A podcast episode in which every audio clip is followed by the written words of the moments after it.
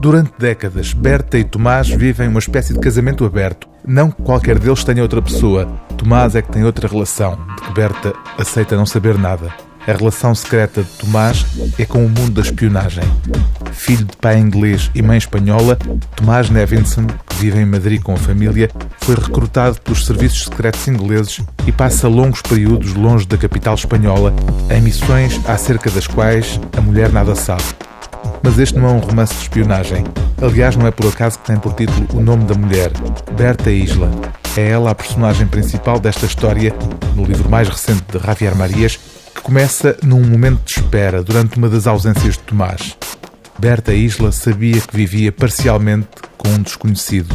É-nos dito logo de início.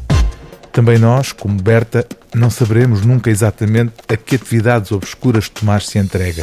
A prosa reflexiva de Javier Marias, o escritor espanhol frequentemente referido como um sério candidato ao Prémio Nobel da Literatura, enreda o leitor numa teia de dúvidas e mistérios existenciais, fazendo-nos acompanhar a existência rodeada de incógnitas de Berta Isla. Se lhe analisassem os traços, nenhum era deslumbrante, mas no conjunto o seu rosto e a sua figura eram desconcertantes. Exerciam a atração irresistível das mulheres alegres e sorridentes e com tendência para a gargalhada. Parecia estar sempre contente, ou estar por coisa pouca, ou procurar estar a todo custo. E há muitos homens para quem isto se torna um elemento desejável.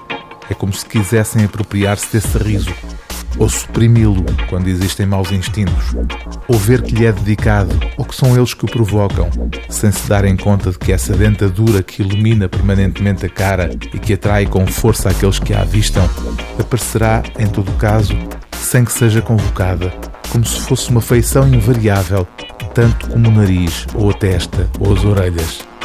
Esta tendência risonha de Berta denotava um bom caráter, mesmo complacente, mas era ligeiramente enganadora.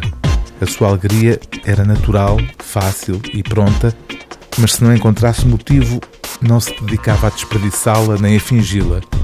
É verdade que encontrava múltiplos motivos, no entanto, se não os houvesse, podia ficar muito séria, ou triste, ou aborrecida.